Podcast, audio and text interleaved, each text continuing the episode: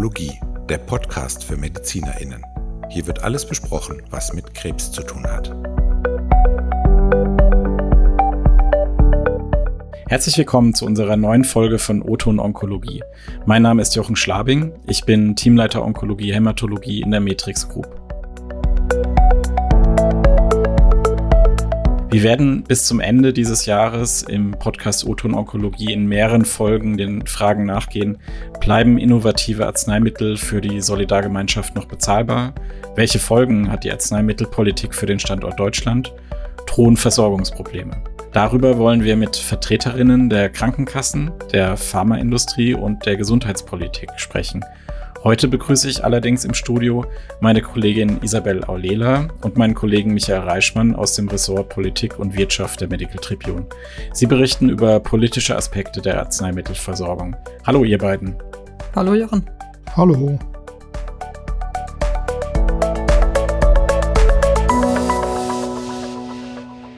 Michael, eigentlich wollten wir ja in der ersten Folge eine Vertreterin oder einen Vertreter der gesetzlichen Krankenkassen befragen. Du hast ganz viele Anfragen gestellt, aber es hat nicht geklappt. Warum? Ja, Jochen, leider gab es einige Absagen, sogar eine Zusage mit spontaner Absage. Aber ich gebe die Hoffnung nicht auf, dass wir noch eine mutige Gesprächspartnerin oder einen Gesprächspartner vors Mikrofon bekommen. Die Zurückhaltung hat mich selbst überrascht, denn die Krankenkassen melden sich ja eigentlich regelmäßig kritisch zu den Arzneimittelausgaben zu Wort. Insbesondere die Ausgaben für patentgeschützte Produkte sind ihnen oft ein Dorn im Auge.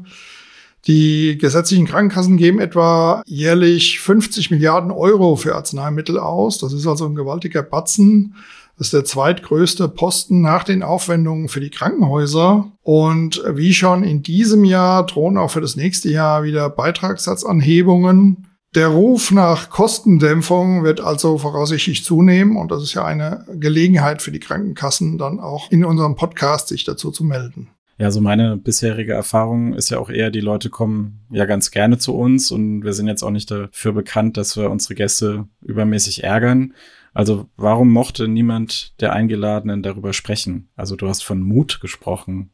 Ja, ich kann letztendlich nur spekulieren, warum es dann doch nicht dazu gekommen ist. Selbst mit den Gesprächspartnern aus Industrie und der Ampel, bei denen wir es zunächst versucht haben, war es schwierig, Termine zu vereinbaren. Beim ersten Mal haben wir wahrscheinlich auch zur Unzeit angefragt. Da lief nämlich gerade die Berichterstattung im Fernsehen, online und in Zeitungen über die hohen Rabatte für Zytostatika herstellende Apotheken.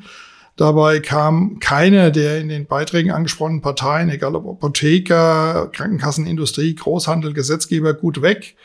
Der Eindruck war, hier werden zulasten der Beitragszahler gute Geschäfte gemacht und keinen der Beteiligten stört's. Und offenbar war das dann für viele ein Anlass, sich nicht jetzt zu dem Thema äußern zu wollen. Das ist natürlich sehr schade. Gibt es denn trotzdem eine Möglichkeit, dass wir noch was zustande bekommen? Können sich die Zuhörerinnen trotzdem auf spannende Folgen freuen? Ja, also Jochen, mit deiner Hilfe werden wir unser Bestes geben. Schließlich passiert gesundheitspolitisch momentan viel. Im Fall der Arzneimittel gehen natürlich die Meinungen von Industrie und Kassen weit auseinander. Also ob die Schrauben gelockert oder angezogen werden müssen. Das führt vom Ringen um den Preis eines konkreten Produkts bis zur Standortfrage, ob sich Forschung, Entwicklung, Produktion und Vertrieb in Deutschland oder Europa noch lohnen.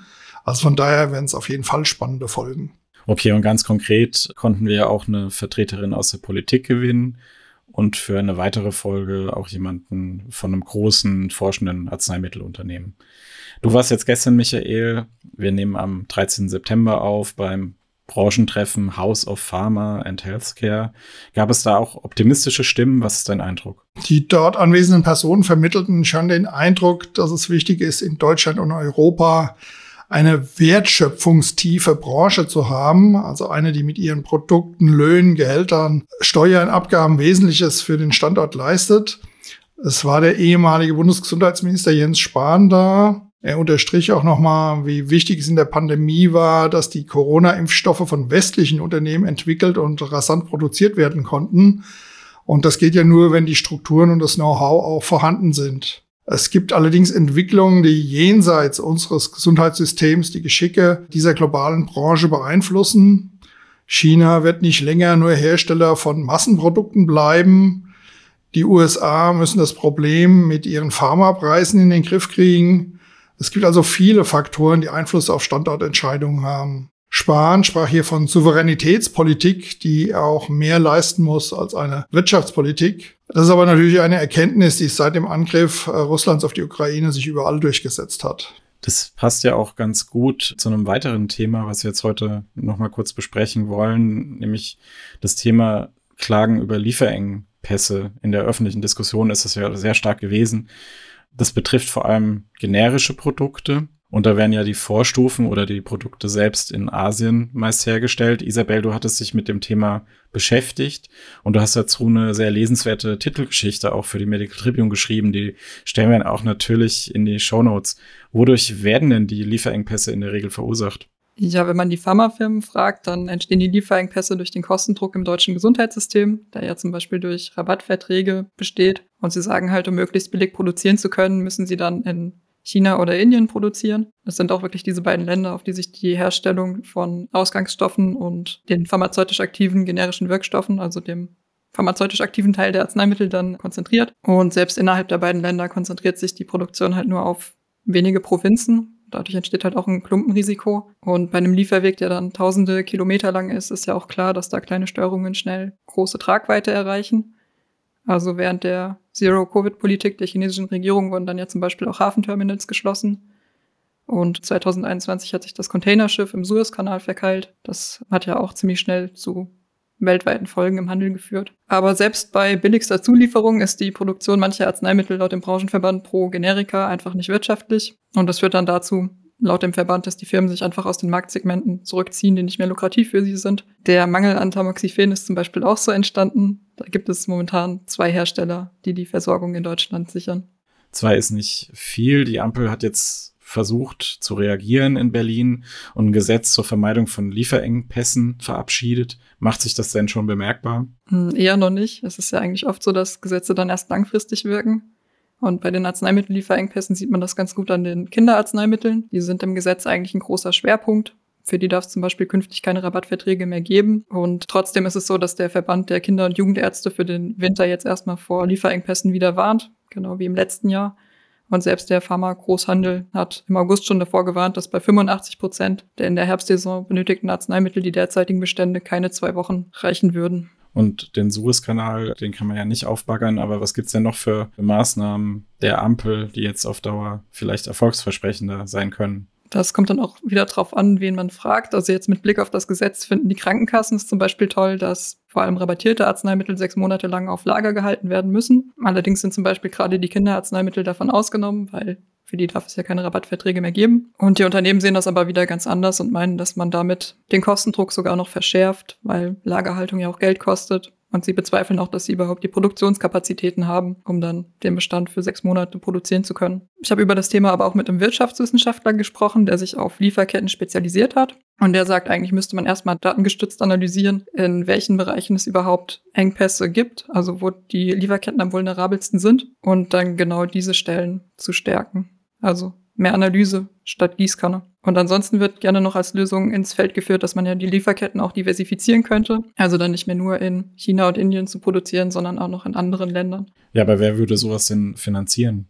Ja, das ist natürlich die Frage. Oder wo wäre denn da der Anreiz? Also wenn, wenn wir überall den, den, den Preiskampf haben bei den Generika. Also wo, wo soll das Geld herkommen? Jens Spahn hat darauf hingewiesen, dass es wahrscheinlich wenig bringt, wenn man jetzt bei Massenprodukten mit generischen Arzneimitteln versucht, Standorte mit Subventionen in Deutschland oder in Europa aufzubauen, sondern er glaubt, dass es sinnvoller ist, ähm, zu diversifizieren, wie es so schön heißt, also andere Länder zu finden, jenseits von Indien und China, die dann die Produktionsbedingungen bieten, um eine preisgünstige Versorgung sicherzustellen.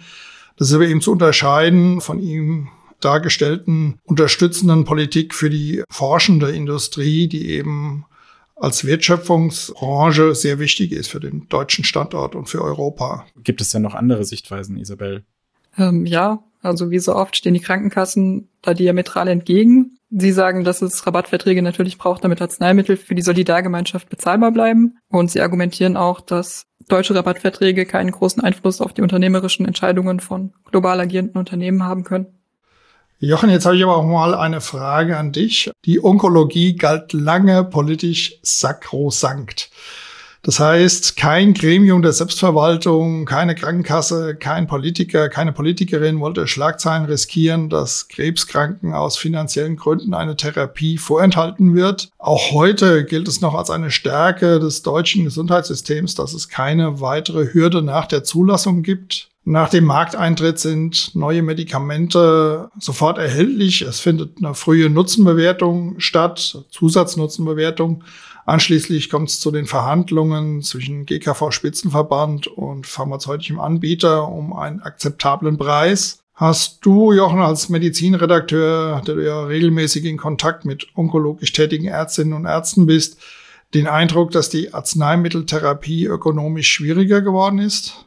Also erstmal Respekt, dass du im Podcast so schwierige Worte wie sakrosankt damit reinnimmst, Michael.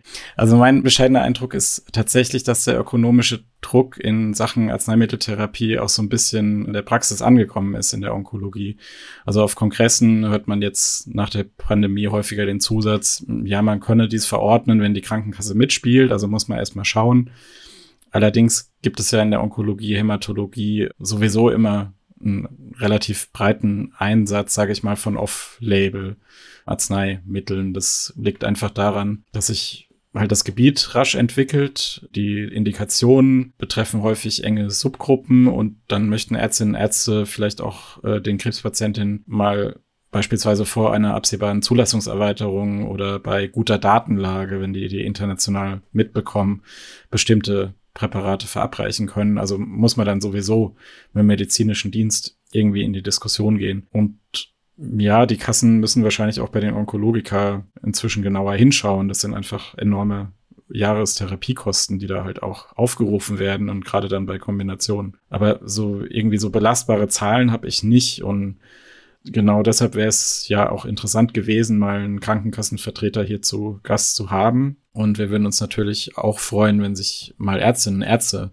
bei uns melden, die diesen Podcast hören und uns von Problemen bei der Verordnung von Onkologika berichten. Dann könnten wir das aufgreifen. Also wir versuchen auch dran zu bleiben an dem Thema. Und was jetzt noch hinzukommt, also wie gesagt, wir nehmen jetzt heute am 13. September auf, da gibt es eine aktuelle Pressemitteilung. Also hinzu kommt, dass nicht alle zugelassene Onkologika dann halt auch wirklich in Deutschland verfügbar sind oder verfügbar bleiben. Bei der frühen Nutzenbewertung, die du angesprochen hast, da knarzt es einfach auch gewaltig und es wird dann auch äh, letztendlich für die Ärztinnen, Ärzte und die Patientinnen spürbar. Also jetzt die Pressemitteilung, die ich angesprochen habe, die kommt von der AIO, Arbeitsgemeinschaft Internistische Onkologie und der DGHO, Deutsche Gesellschaft für Hämatologie und medizinische Onkologie. Und die hat den Titel Rückzug eines weiteren Krebsmedikaments, jetzt Capmatinib.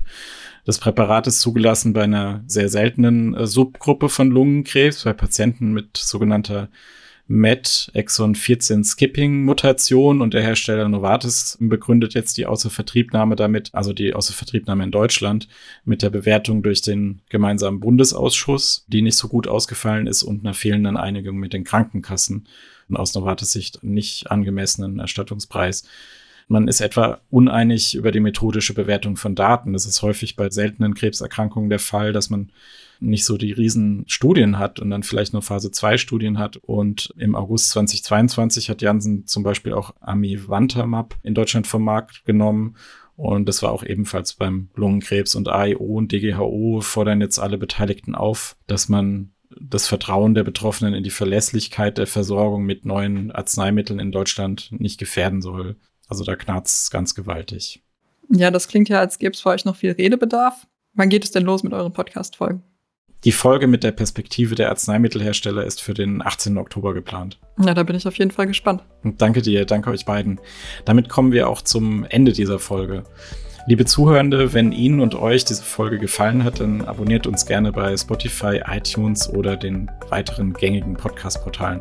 Wir freuen uns über Likes, Bewertungen und Kommentare. Alle wichtigen Infos zu dieser Folge und unsere Kontaktdaten stehen wie immer in den Show Notes. Der Podcast O-Ton Onkologie ist ein gemeinsames Projekt von Medical Tribune Onkologie Hämatologie und Journal Onkologie. Unser Dank geht an unsere Kolleginnen Anna Romales, Christian Duder und Nils Greff aus dem Digitalteam. Bis zum nächsten Mal sagen Jochen Schlabing, Isabel Olela und Michael Reichmann.